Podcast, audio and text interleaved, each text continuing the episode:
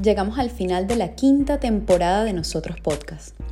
Y llegamos repensando nuestro gentilicio, reencuadrando nuestras creencias individuales y colectivas, replanteándonos de dónde venimos y hacia dónde vamos como sociedad, preguntándonos cuáles son los valores que nos sostienen, cuál es el propósito que nos motiva y también cuáles son esas sombras que en ocasiones nos dominan.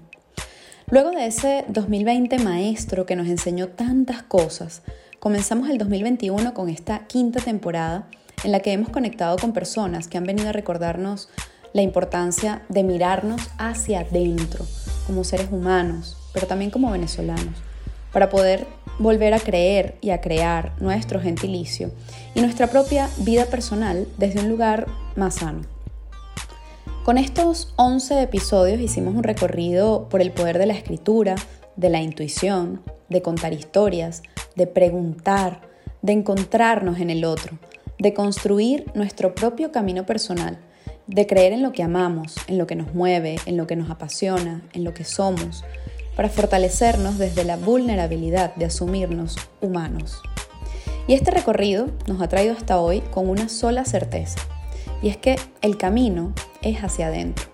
Solo en la medida en que aprendamos a sostenernos individualmente podremos hacerlo también de forma colectiva.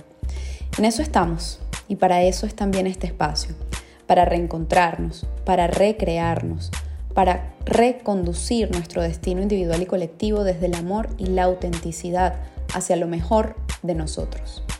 Gracias a todo el equipo de Nosotros Podcast por hacerlo posible. Gracias a nuestros invitados por abrir su corazón y compartir con nosotros su historia. Gracias a ti que nos escuchas o nos ves cada domingo y que has sentido en nuestra voz ese abrazo venezolano. Gracias a todos por creer y crear nuestro gentilicio. Tú eres como, como una copia mía. Entonces, es básicamente... A ver, eso para mí es un honor. Yo no sé si logré eso, pero bueno. Yo creo que era como bastante normal. Pero a lo mejor era un normal que para los demás no era muy normal. Yo me defino como una persona que siempre eh, piensa out of the box. Siempre he sido extremadamente tímida. Tengo una niña ahí alborotada siempre. Me he definido siempre como alguien que ha tenido que vivir las circunstancias que le tocan y la vida es eso. Cada día es un, una sorpresa y he vivido en esa sorpresa. Si yo hackeo la vida, hay personas que me dicen, pero hackeas mi vida, yo no, con la mía es suficiente. ya. Llego a un sitio y cuando llego es Miraflores en pleno y yo, ok, está bien, yo, yo venía solo a tomar agua, ¿sabes? Cuando uno ejercita su vocación, haces lo que amas hacer, no mides el tiempo.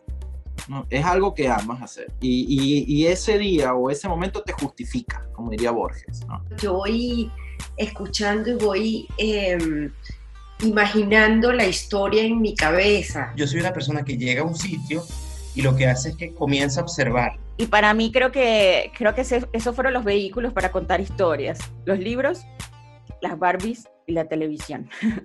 eso fue también como que formando ese gusto mío por, por, por, el ser humano, por las relaciones humanas, por a veces también las relaciones cruzadas por ciertas, ciertas perezas. He descubierto cosas grandiosas y maravillosas eh, de lo que realmente estamos haciendo aquí, lo que tenemos que hacer. Entonces, claro, es, es ponerle ese life hacker también como esa parte disruptiva de diferenciarme dentro de algunos sectores. El reto que se presenta para un abogado con un avance tecnológico como la web es algo que no tiene límites. Yo estudié periodismo porque Mafalda me mostraba un mundo crítico y yo sentía que la manera de comunicar ese mundo crítico era a través del periodismo y por eso yo estudio periodismo. Entonces, bueno, de, de mi infancia eso es una, una conexión que todavía tengo, ¿sabes? Que es como muy marcada. Y eso fue el comienzo de, este, de, de esta vida profesional que en algún momento siempre está bastante ligada a lo personal. Pues es inevitable que yo ponga mi toque de derecho en todo lo que escribo, no solamente en la forma de escribir, los abogados escribimos una forma muy rígida.